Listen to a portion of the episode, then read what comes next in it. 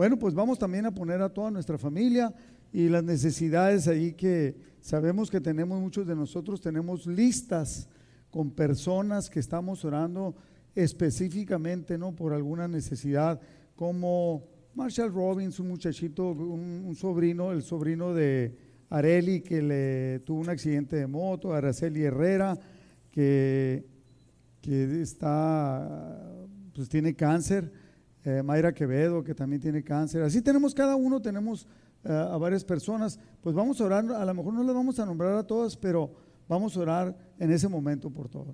Padre, te damos muchas gracias por esta, este don, este, este regalo que tú nos diste, un arma poderosa de poder venir delante de tu presencia, juntar nuestros deseos, nuestras voluntades y ponerlos delante de ti.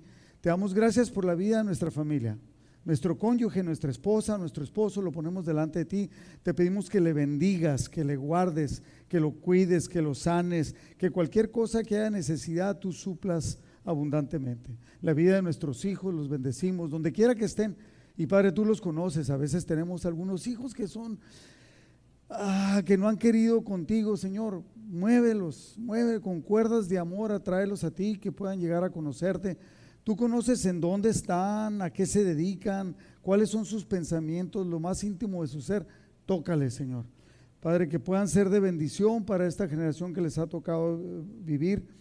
Y también levantamos la vida de nuestras hermanas y hermanos, los levantamos delante de ti. Cualquier necesidad que ellos tengan, los ponemos delante de ti. Nuestra familia extendida, primos, sobrinos y todo eso, Señor, que nuestra familia, nuestra familia directa y nuestra familia política que tú les bendigas, les cuides, les guardes. Padre, tenemos en nuestras listas y en nuestros corazones muchas personas que clamamos para que tú traigas sanidad. Tú nos prometiste, es una promesa tuya y a esa promesa nos aferramos. Que nosotros oraríamos por los enfermos y estos sanarían. Nosotros declaramos sanidad de acuerdo a la voluntad tuya, de acuerdo a tu promesa que has dado para cada uno de nosotros. Ponemos a esos amigos, a esos parientes, a esas personas que tal vez no conocemos, pero que estamos intercediendo por ellos. Obra poderosamente, Señor. Y también cada una de nuestras necesidades personales las ponemos delante de ti. Señor, tú, tú conoces aquello que tenemos en nuestro corazón. Anhelamos a veces crecer, ser obedientes, eh, crecer en santidad, crecer en tu palabra. Padre, eh, también tenemos necesidades económicas, necesidades físicas, necesidades de sanidad obra poderosamente. Te damos gracias por cada una de estas cosas y levantamos la vida de cada uno de nuestros amigos. Padre, tú los conoces. A veces algunos de ellos han sido bastante necios, no han querido ni siquiera escuchar de ti. Pero hay algo que tenemos en nuestro corazón que les ama. Padre, bendícelos, cuídales, guárdales, pero sobre todo que lleguen a conocerte a ti. Te damos gracias por tu respuesta que tendrás a cada una de estas necesidades y peticiones te damos gracias en el nombre de Jesús. Amén. Den un aplauso al Señor.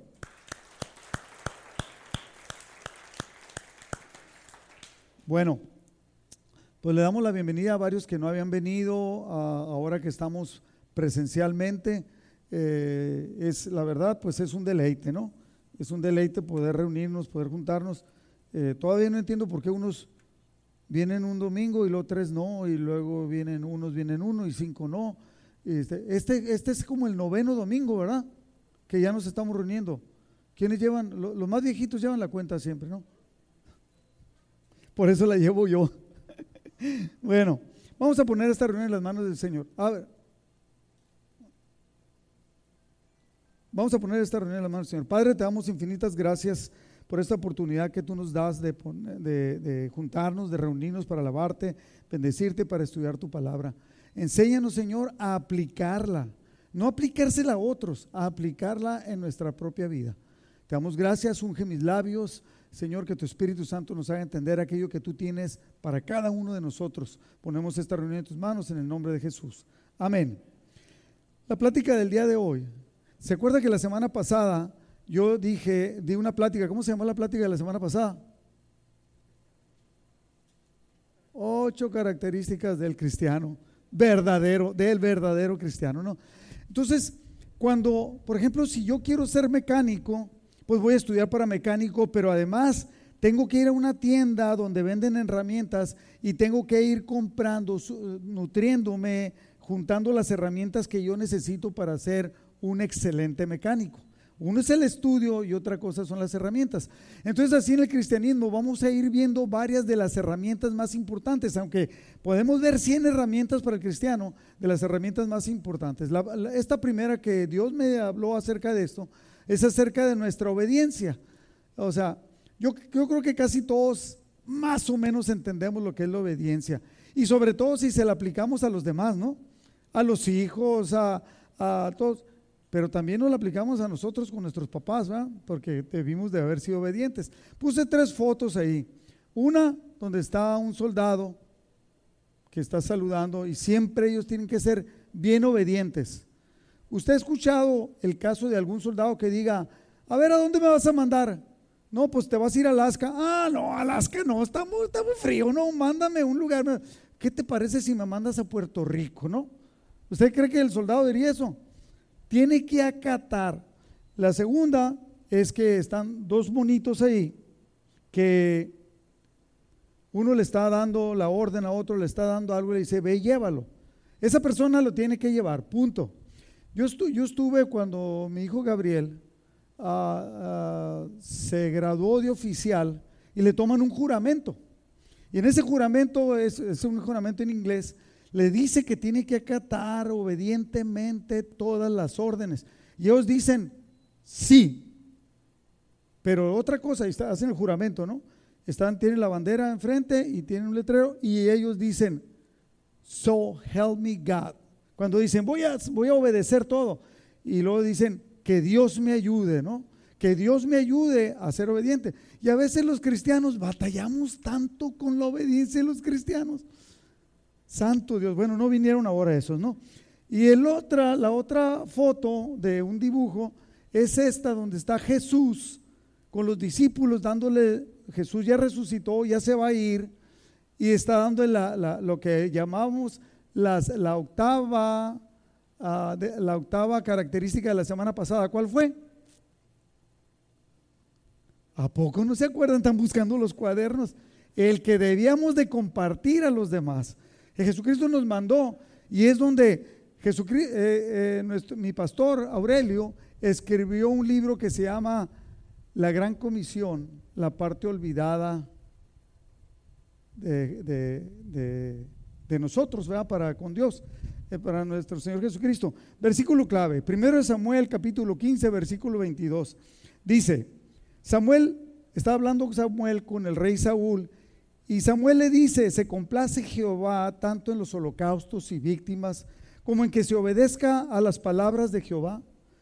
Ciertamente el obedecer es mejor que los sacrificios y el prestar atención que la grosura de los carneros. Esto es tremendo porque para el pueblo de Israel lo más grande que había era el establecer los, los sacrificios. ¿Por qué? Porque de esa manera sentían que eran perdonados, de esa manera apagaban la culpa y le dice, no, no, el sacrificio no es lo más grande, eh, lo más grande es, solo, es obedecer. Y hablando del rey Saúl, y voy a explicar por qué le dice esto, empezamos en el 1 Samuel 15, 18.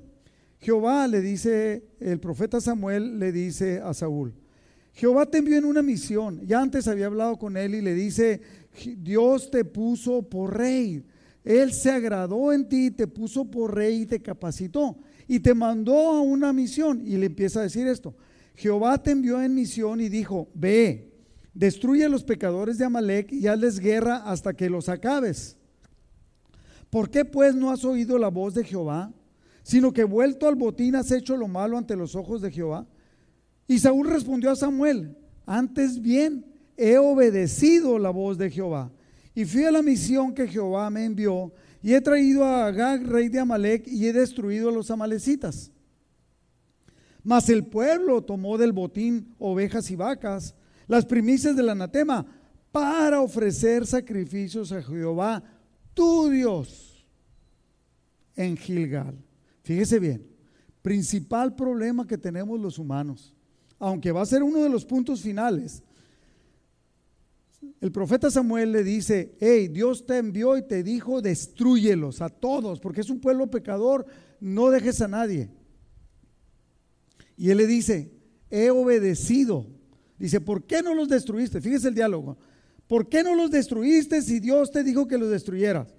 Y Saúl le dice, sí los destruí, sí, sí obedecí, ¿cómo no? Claro que obedecí. Y fíjate, a tu Dios obedecí. No, mi Dios, a tu Dios. Y le dice, fíjate, es que tú no entiendes, haga de cuenta, ¿no? Trajimos lo mejor del botín, trajimos al rey, pero para ofrecerle sacrificios a Dios. Y entonces es cuando, eh, cuando Samuel le dice, el obedecer es mejor que tratar de hacer las cosas que a ti te agradan queriendo agradar a Dios. Dios se agrada en que tú le agrades, en que tú le, en que tú le obedezcas, no en lo que tú piensas. Y normalmente el ser humano, ah, estamos hablando de cristianos, no estamos hablando de no cristianos, ¿qué es lo que pasa?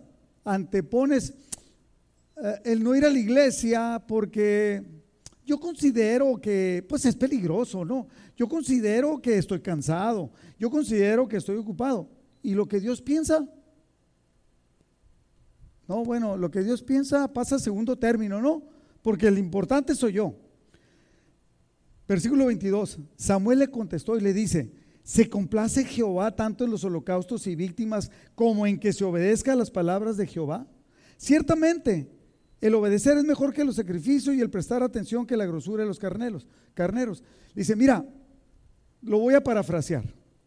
Samuel le dice a Saúl, no le hagas a loco. Dios quiere que le ofrezcan sacrificios, pero el mejor sacrificio que puede hacer es que tú seas obediente. Cuando tú eres desobediente, no interesa para nada los sacrificios, porque la desobediencia es como pecado de adivinación, de rebeldía. Entonces, versículo 23, porque como pecado de adivinación es la rebelión. Cuando tú desobedeces, eres rebelde. Y como ídolos e idolatría, la obstinación. Sobre todo el aferrarte, el creer que tú estás bien, aunque estés mal. Por cuanto tú desechaste la palabra de Jehová, Él también te ha desechado para que no seas rey.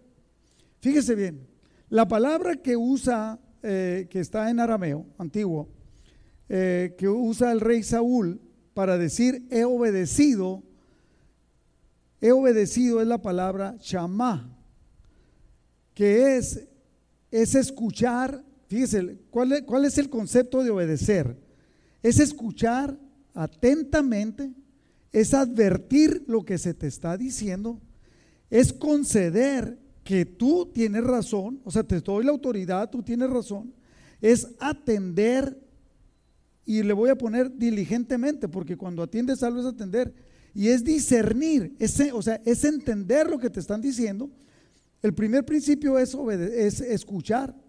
¿Para qué? Para luego llevarlo a cabo. Muchas personas no se preocupan por lo que Dios quiere. No se preocupan quién te está dando la orden. A mí me ha pasado en la iglesia, ya como pastor, que de repente necesitaba que alguien estuviera temprano. Le decía, por favor, ven temprano. ¿Y usted cree que venía temprano? Cinco minutos antes de que empezara la reunión. Y le decía, ven temprano, por favor. 20 minutos, media hora. ¿Por qué? Porque necesitamos moverle a los aparatos, necesitamos acomodar esto, necesitamos saber si falta algo allá. Necesitamos, y necesitamos la gente. ¿Quiénes deben llegar temprano? Todos, ¿va? Pero ¿quiénes más? Los servidores, los que estamos a cargo. Entonces, Tú quieres llegar a la pura hora y entonces encuentras el problema, que no funciona esto, que no funciona aquello. Y está entonces, hey, por favor, compréndanos, ¿no? Compréndanos. Vamos, se descompusieron los aparatos, vamos a arreglarlos ahorita. Espérense ahí. Esto lo deberíamos de haber arreglado antes. Ahora, entendemos que ahorita se puede descomponer. Bueno, usted lo entendería. También me he encontrado personas que les he dicho, por favor, no te vayas temprano necesito que estés aquí por esto, por esto, otro. Pues ya me voy. Eh, le estoy hablando de los treinta y tantos años que tengo de cristiano. Y el, el diccionario en obedecer dice, sencillito, es hacer una persona lo que le manda otra persona. Es simplemente, eso es obediencia, ¿no? Ah, bueno, le voy a dar otro caso de desobediencia. Estaba el rey David y recogieron el arca de la alianza. Eh, en 2 Samuel, capítulo 6, versículo 2, dice, se levantó David y partió de Baalá de Judá con todo el pueblo que tenía consigo, para hacer pasar de allí el arca de Dios, sobre la cual era invocado el nombre de Jehová de los ejércitos que mora entre los querubines. Pusieron el arca de Dios sobre un carro nuevo. Fíjate, qué suave, ¿no? Sobre un carro nuevo. Y la llevaron, obviamente no voy a pensar que era un Cadillac, no, o sea, era una carreta nueva, con llantas nuevas, eh, con ruedas nuevas y, con unos bueyes. Y la llevaron de la casa de Abinadab, que estaba en el collado, y Usa y Ahío, hijos de Abinadab, guiaban el carro nuevo. Versículo 4. Cuando lo llevaban de la casa de Abinadab, que estaba en el collado con el arca de Dios, Ahío, uno de los hijos, iba delante del arca. Y David y toda la casa de Israel danzaban delante de Jehová con toda clase de instrumentos de madera de haya, con arpas, alterios, panderos, flautos y címbalos. Era una fiesta, ¿no? Porque llevaban, eh, estaba, habían recuperado el arca del, del, pacto, el arca de Dios, y la llevaban para, para llevarla al pueblo donde ellos, a la ciudad donde ellos vivían. Entonces, eh, podemos entender que era una fiesta, ¿no? Y en un carro nuevo. Cuando llegaron a la era de Nacón, o sea, al terreno de Nacón, Usa, uno de los hijos, extendió su mano al arca de Dios y la detuvo, la sostuvo porque los bueyes tropezaban. Y entonces el furor de Jehová se encendió contra Usa y lo hirió, lo hirió allí Dios por aquella temeridad de haber tocado el arca y cayó allí muerto junto al arca de Dios. El cristiano promedio diríamos, que qué tremendo es Dios, ¿no? O sea, fíjate qué injusto puede ser. ¿Por qué lo mató? Si él lo que estaba tratando de hacer era bueno. No se, no se le ocurre así como, como a usted o como a usted que está ahí en el internet tratando de hacer lo bueno, pero no lo que Dios le pidió. ¿El carro cómo era? Nuevo. David dijo, un carro nuevo para la arca de Dios. Se va a caer, lo detienen y se pone triste David. Ahorita vamos a llegar a eso. Versículo 9. Entonces temiendo David a Jehová aquel día le entró miedo. Dijo, ¿cómo ha de venir a mí el arca de Jehová? Obviamente va a decir, ¿cómo la vamos a traer? Si, si alguien nomás la tocó y se murió, Dios lo mató. O sea, ¿cómo? ¿Cómo es nuestro Dios? Alguien puede decir, qué tremendo, ¿no? O sea, que Qué difícil. De modo que David, versículo 10, no quiso traer para sí, o sea, para él, el arca de Jehová a la ciudad de David. Y la hizo entonces llevar David a la casa de Obed Edom Geteo. Y estuvo el arca de Jehová en la casa de Obed Edom Geteo tres meses. Y bendijo Jehová a Obed Edom y a toda su casa. Fue dado aviso al rey David diciendo, Jehová ha bendecido la casa de Obededom y todo lo que tiene a causa del arca de Dios. Entonces David dijo, entonces, ¿por qué no la traigo? Pues si está bendiciendo allá, yo, y, yo tuve miedo. Entonces, fíjese bien estas palabras, y ahorita se las voy a explicar.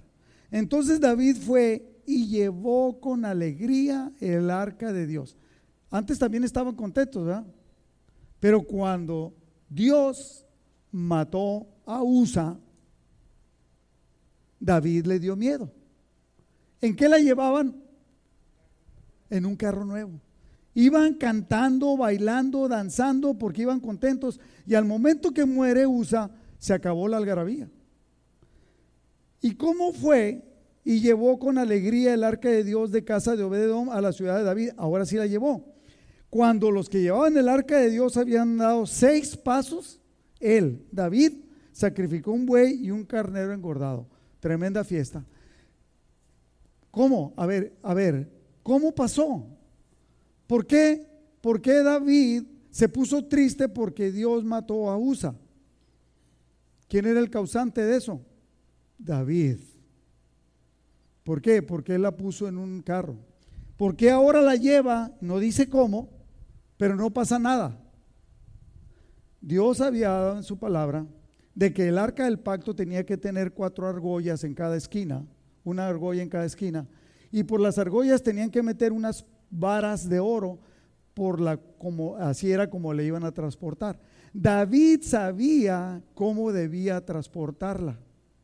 Usted sabe lo que Dios quiere de usted, pero usted le quiere hacer al loco y hacer las cosas como usted quiere.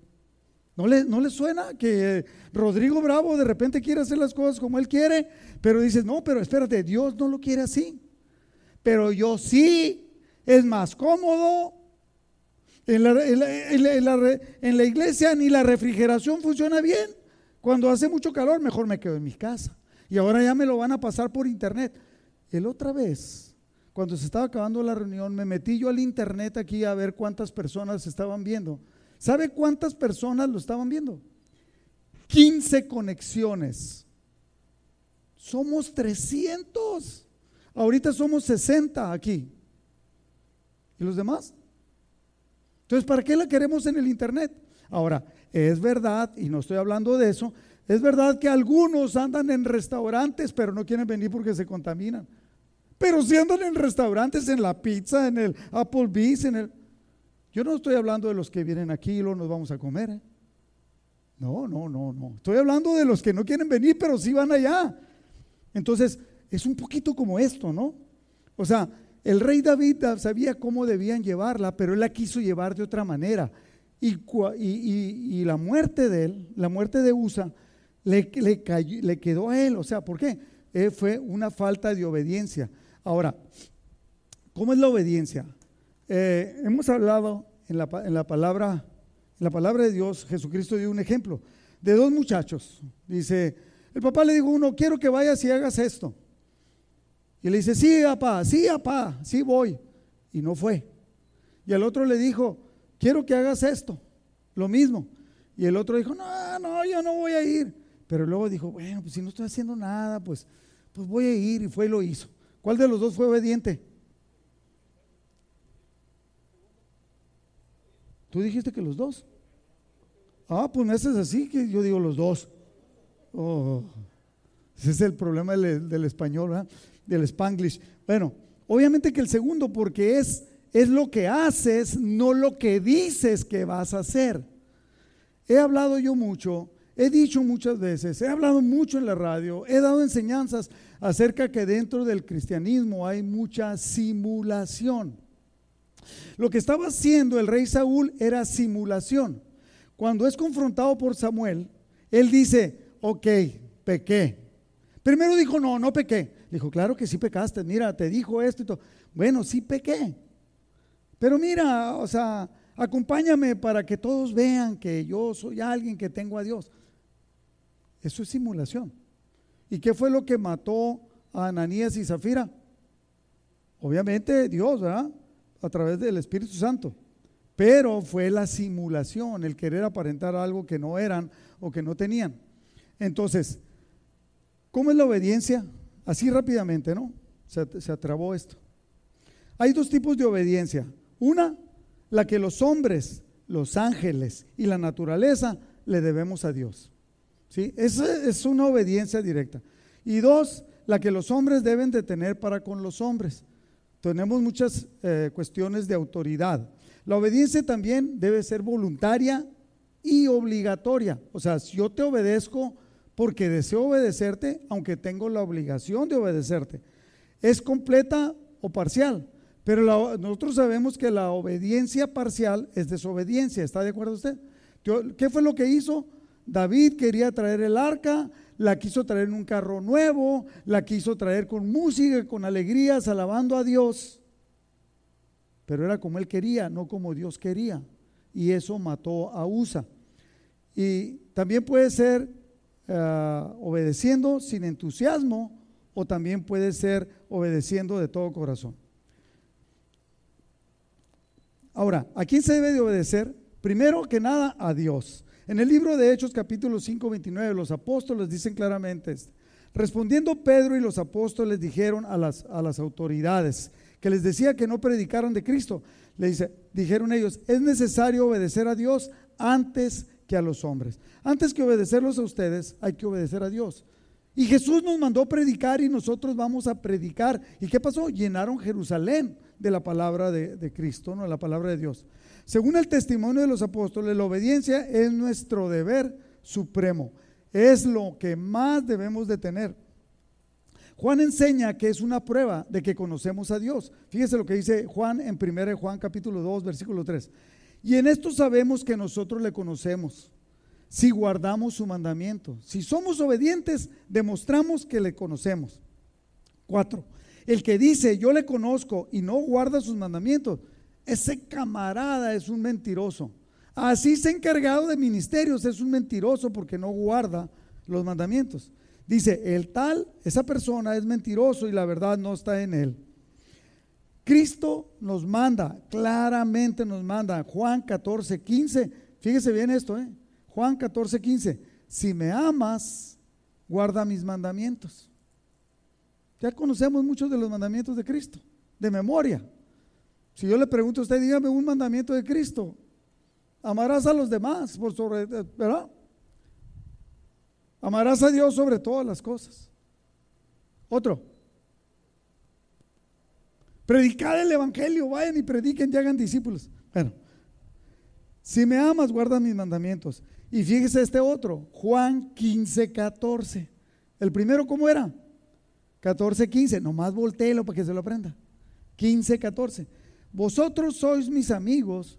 Jesucristo está diciendo, y pon, ahí tu nombre, Rodrigo Bravo. Tú eres mi amigo si haces lo que yo te mando. Si no haces lo que yo te mando, tú no eres mi amigo, ni eres mi seguidor, ni eres nada. Tú crees que eres, pero no eres. Entonces es lo primero que debemos nosotros de entenderlo, ¿no? de entender a Dios. Eclesiastés capítulo 12, versículo 13, Salomón dijo claramente, el fin de todo discurso oído es este. De todo lo que se habla, lo más importante es que tú tienes que entender es, teme a Dios y guarda sus mandamientos, porque este es el todo del hombre. Todo lo tuyo es obedecer a Dios, guardar sus mandamientos. ¿Qué le pasó a Salomón? No los guardó y cayó de la peor manera posible. Segundo, también es obedecer a los padres. La palabra, estoy hablando lo que habla la palabra de Dios de obedecer, no ideas mías, no filosofía. Efesios 6.1 dice, hijos, Obedeced en el Señor a vuestros padres, que es el... Aquí hay unos hijos, ¿no? Obedecer en todo a nuestros padres. ¿En cuánto? En todo. Que es el primer mandamiento con promesa. Eh, la Biblia ofrece cuatro motivos para que, debamos, que, para que obedezcamos este mandamiento de obedecer a los padres. El primero, porque es justo. El segundo es para que te vaya bien.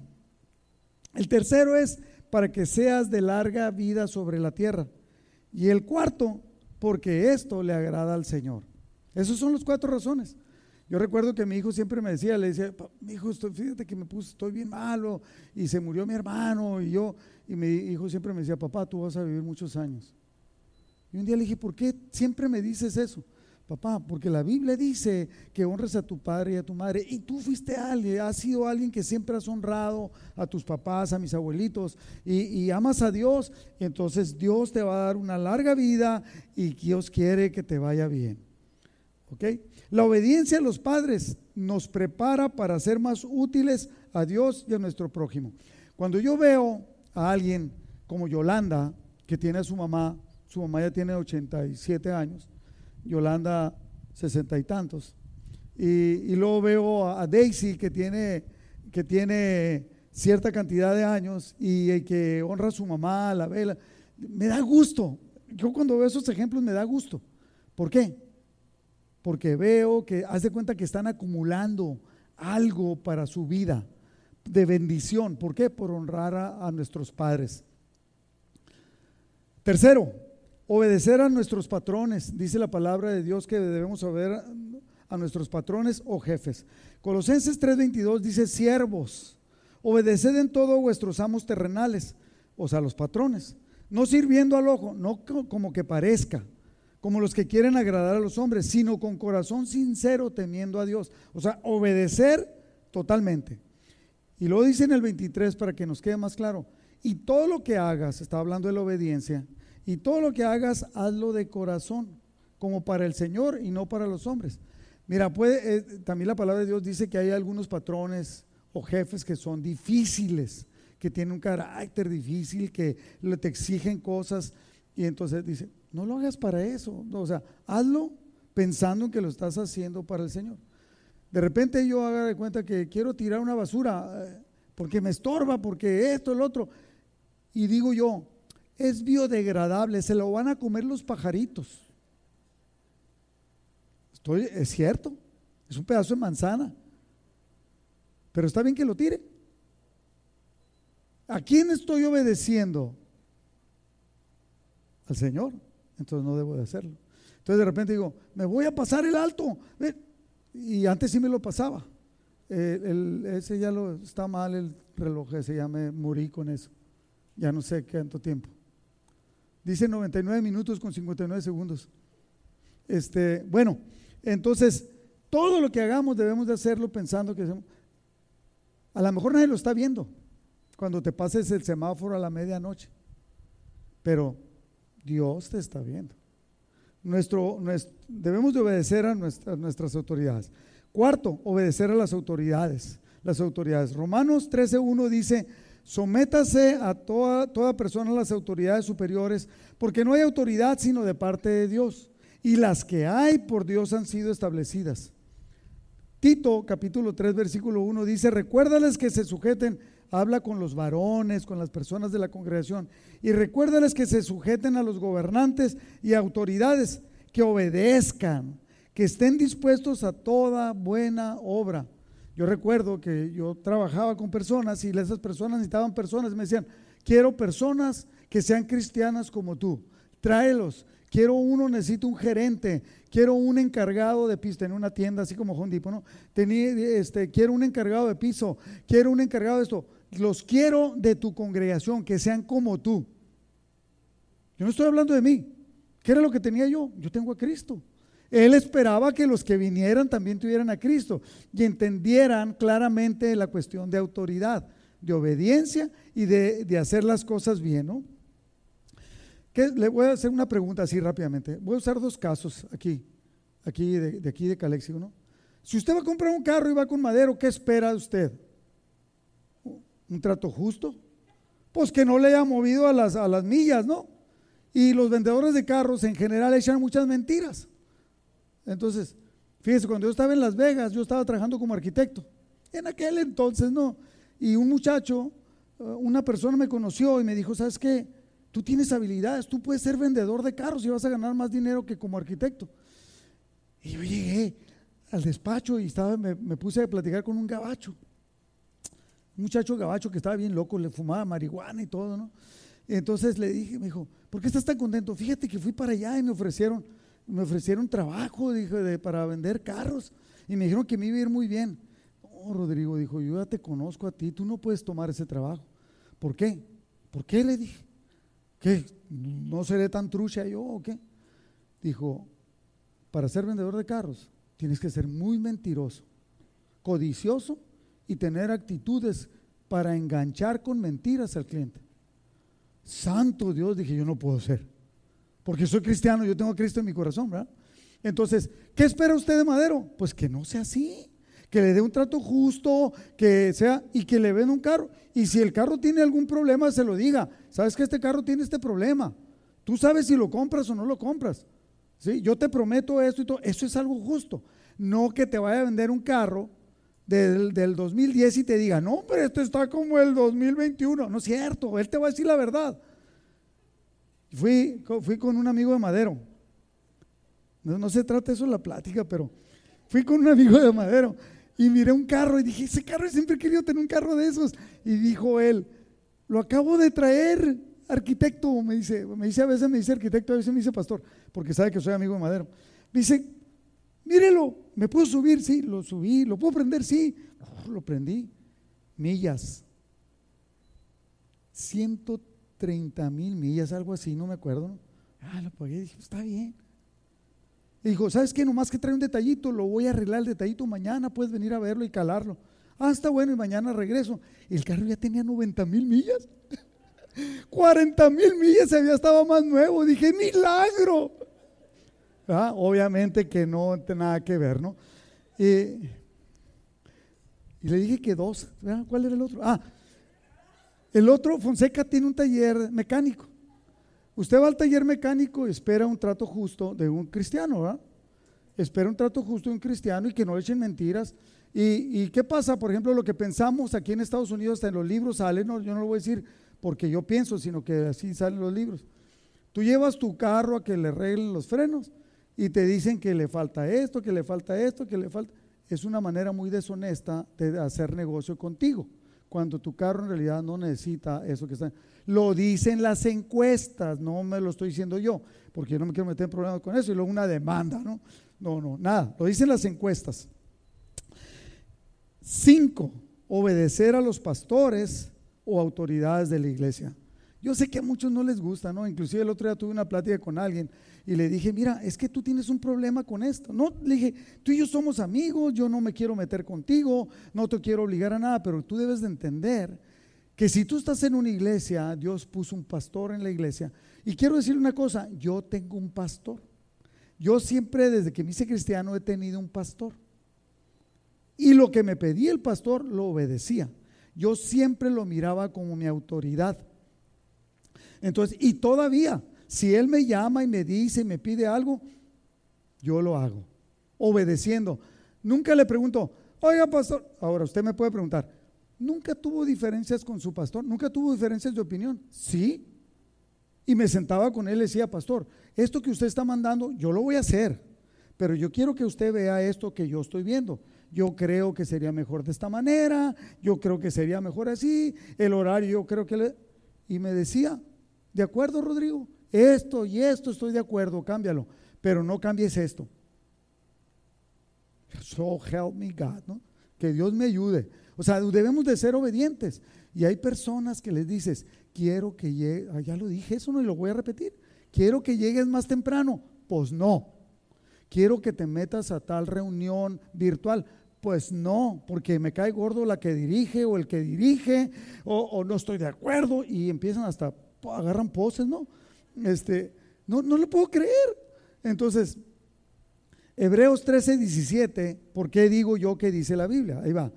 Obedecer a vuestros pastores y sujetaos a ellos, porque ellos velan por vuestras almas, como quienes han de dar cuenta para que lo hagan con alegría y no quejándose porque esto no es provechoso.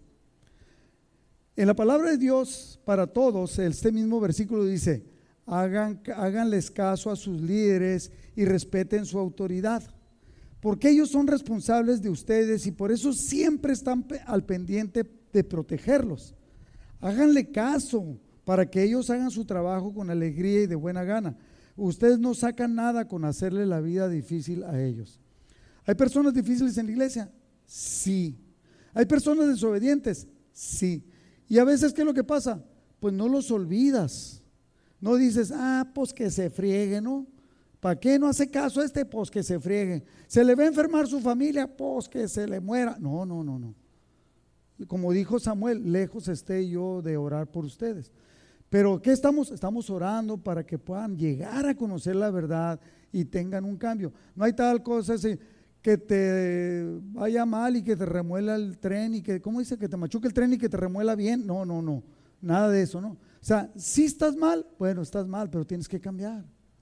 O sea, no hay tal cosa como que yo o Jesse o alguno de los líderes esté buscando. Sí, sé que los líderes también y todos seguimos siendo humanos y a veces te podemos tener alguna actitud no correcta. Pues por eso, yo, a mí me encanta que estén orando por mí todos los días en oración porque sigo siendo humano y sigo siendo a veces dependiente de mis deseos, aunque siempre tengo en primer lugar a Dios, pero a veces me puede ganar la emoción, a veces me puede ganar la carnalidad y qué bueno que están orando.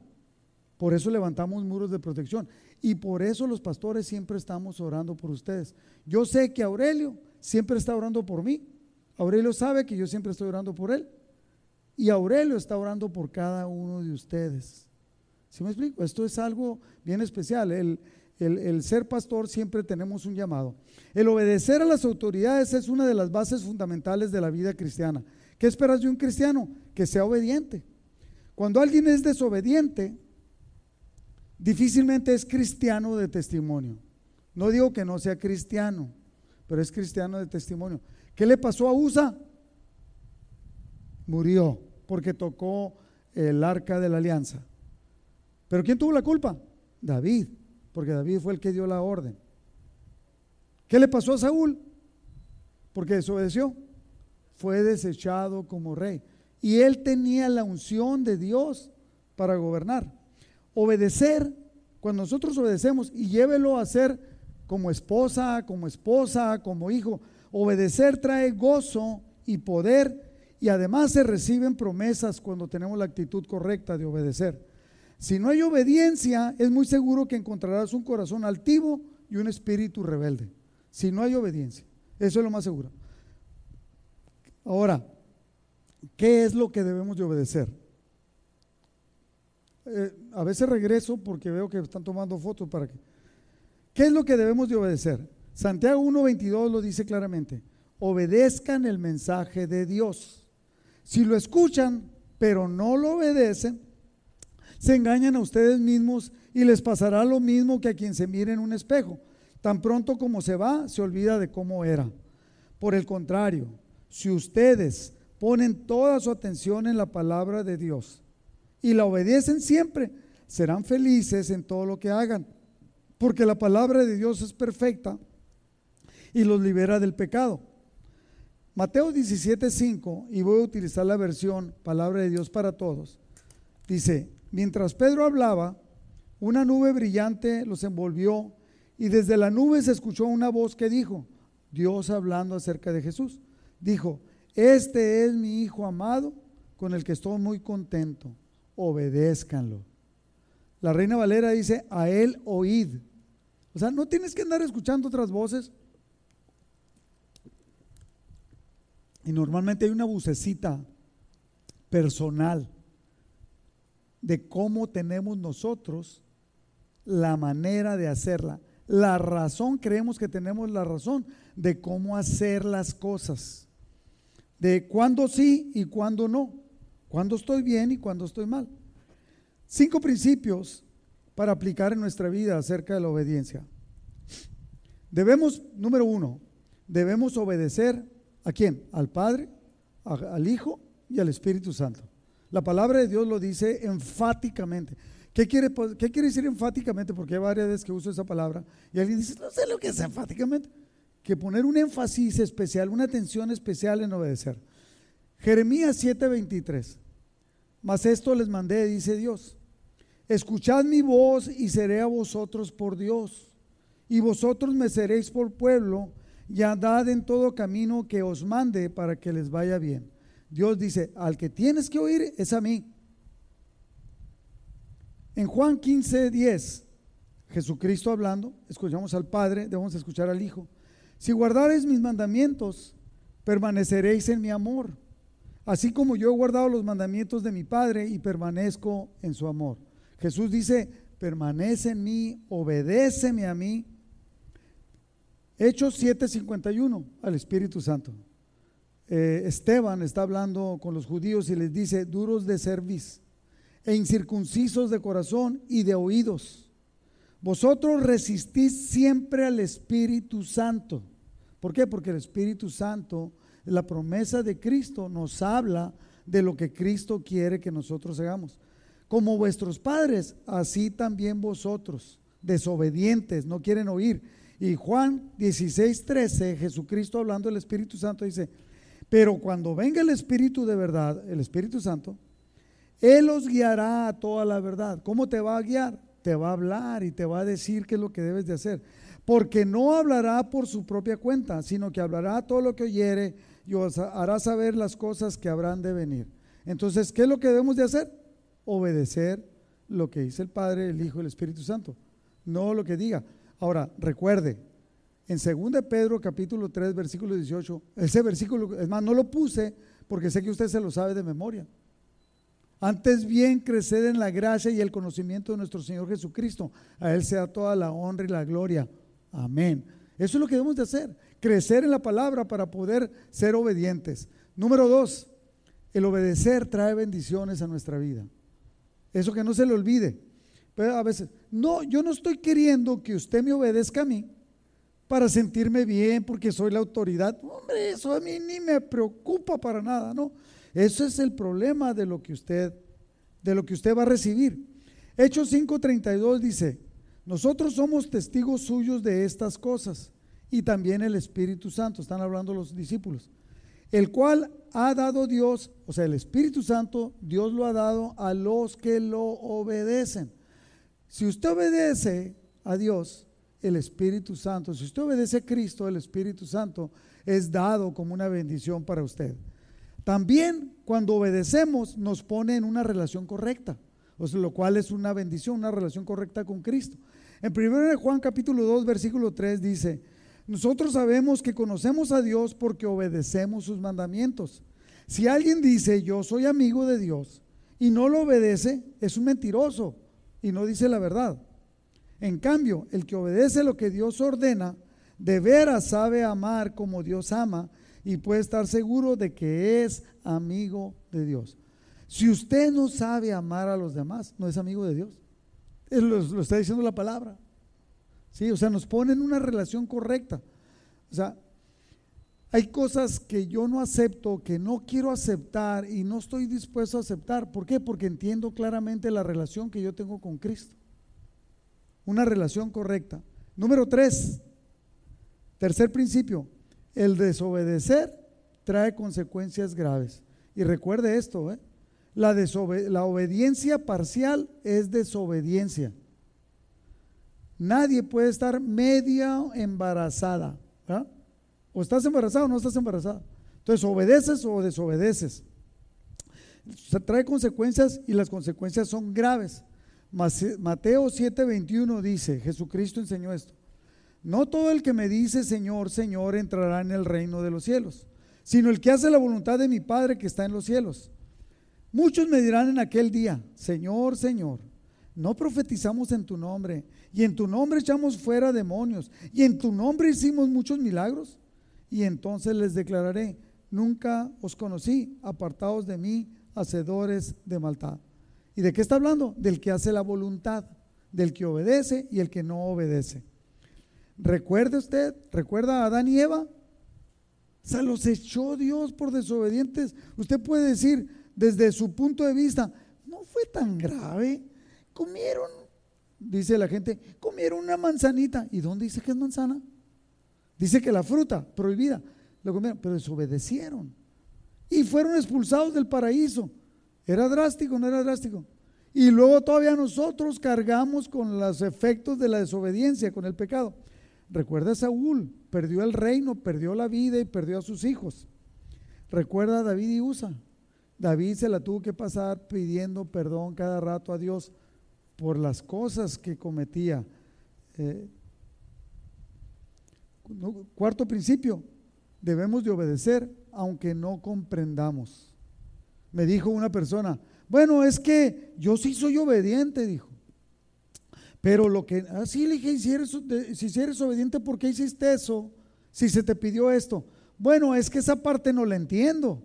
Y yo voy a obedecer lo que entiendo. Y luego si te vas más adelante va a decir, bueno, voy a obedecer lo que me gusta.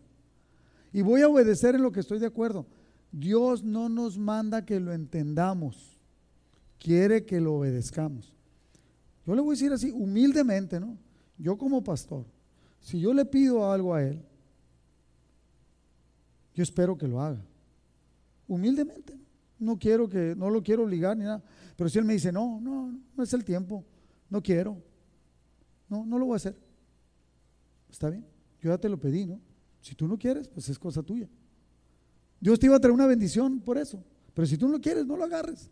Pero ese es el problema, que debemos de obedecer aunque no entendamos. Lucas 9:23. Y decía a todos, si alguno quiere venir a mí en pos, si alguno quiere venir en pos de mí, niéguese a sí mismo, tome su cruz cada día y sígame. Porque todo el que quiera salvar su vida la perderá, y todo el que pierda su vida por causa de mí, éste la salvará. Pues ¿qué aprovecha el hombre si gana todo el mundo y se destruye o se pierde a sí mismo? Debemos de obedecer totalmente. Cuando dice aquí, tienes que negarte a ti mismo, siempre la gente tiene, no, pues yo tengo algo más importante que hacer. Estoy cansado, quiero dormir, quiero descansar, mi familia no es así, nosotros no lo hacemos así. Y saca toda la lista que tú quieras.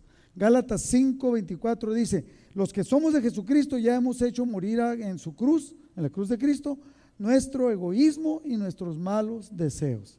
O sea, ya lo hemos hecho morir. Entonces, ¿por qué? Para obedecer, aunque no entendamos. No podemos obedecer a Cristo sin sujetar nuestra voluntad, nuestros deseos y nuestro ser a Él. O sea, si yo digo soy de Cristo, yo debo ser obediente totalmente. Esto yo lo aprendí de mis padres. Nunca he tenido problema con la autoridad. Claro, he querido no hacerlo. Todo. Mi papá tenía un método buenísimo, tenía un cinto yo creo un poquito más grueso que este. Pero en aquel entonces los materiales eran como más duros, ¿no? Y cuando no le encontraba, siempre se encontraba una manguerita. Sí, esa manguerita dolía. Y entonces no había mucho que, que entender para obedecer. Simplemente hay que obedecer. Número cinco, quinto principio y último. Debemos de obedecer aunque tengamos una mejor idea. Y este es un problema global. Todo mundo siempre tiene una manera diferente. El no venir a la iglesia, el no obedecer, el no diezmar, el no participar, el no compartir. Siempre vas a tener una idea que justifique lo que tú haces y por qué lo haces. Muchas veces creemos tener una mejor idea. David creía que tenía una mejor idea, por eso puso el arca en un carro nuevo. Y iba cantando, iba adorando a Dios. ¿Usted cree que Dios, por qué Dios no dijo, oye David, qué buena onda, no? Mira un carro nuevo y además traes un montón de instrumentos y mucha gente. Te felicito, no haga las cosas como yo te lo pedí. Ah, dijo así. Tocó el arca. Dios sabía por qué. Por eso tenían que ponerlas. Y esas varas con las que atravesaban las, las argollas donde la cargaban estaban recubiertas de oro. No podía haber unión entre la persona y el arca. Dios siempre espera obediencia, no buenas ideas. Y muchas veces nosotros somos así. O también pensamos que saberlo hacer, sabemos hacerlo mejor. Yo le decía a Aurelio, Aurelio, mi pastor, oiga pastor, ¿sabe que usted me mandó a hacer esto? Mire, y me dio esto. De acuerdo, si usted quiere así lo doy. Pero ¿no le parece a usted que sería mejor hacer esto? Y, varias veces me dijo sí, pero varias veces me dijo no. Dije, no, no, lo voy a discutir. Yo le estoy diciendo así como que por si usted quiere y no se le había ocurrido, ¿no? Porque ya sabe cómo somos, ¿no? Y este, entonces, pero lo que él siempre tenía que ser la última palabra. Él es mi pastor y todavía. Ahora, él no viene y me manda me puede mandar, pero no me manda. ¿Sí me explico? O sea, es como yo, yo no lo mando a usted. Yo le digo, oye, ¿pudieras hacer esto? Yo no le digo, ¿sabes qué? Si no lo haces, que la maldición del cielo caiga sobre ti. No, no. Eso es cosa que usted se la va a carrear. Eso ya no me toca a mí. Pero muchas veces pensamos que sabemos hacerlo mejor. Aún así, Dios sabe por qué nos lo está pidiendo. Porque nos manda nos pide o nos aconseja. Obedecer, recuerde, ¿cuál es el concepto de obedecer? Es escuchar bien y con discernimiento para entenderlo claramente y luego hacerlo. muchas personas no lo quieren hacer.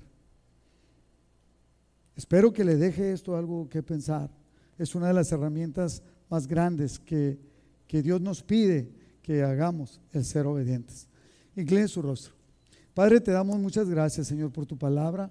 Esto que nos enseña, enséñanos a aplicarlo en nuestra vida. Te pedimos perdón cuando hemos ido en contra de tu voluntad. Te pedimos perdón cuando hemos tenido, según nosotros, mejores ideas o hemos decidido ser obedientes parcialmente. Perdónanos cuando hemos sido totalmente desobedientes o obedientes parcial. Padre, queremos agradarte. Tú conoces nuestro corazón, tú conoces mi corazón y conoces el corazón de cada uno de nuestros hermanos. Señor, háblanos, enséñanos, que tu Espíritu Santo permítenos crecer y permítenos ser, someternos totalmente nuestra voluntad a tu voluntad. Y que de esa manera podamos llegar de ser cada uno de nosotros agradables a ti. Aún también en todo aquello que, que, necesitamos ser obedientes y tener sometimiento los unos con los otros, en nuestro matrimonio, en nuestro trabajo, con nuestros hijos, con nuestros papás, en todo aquello que conlleve la autoridad y la obediencia. Muchas gracias por tu palabra que nos enseña, que nos instruye y que nos capacita para llegar a ser la persona que tú anhelas que cada uno de nosotros seamos. Te lo pedimos, Padre, en el nombre de Jesús. Amén. Den un aplauso al Señor.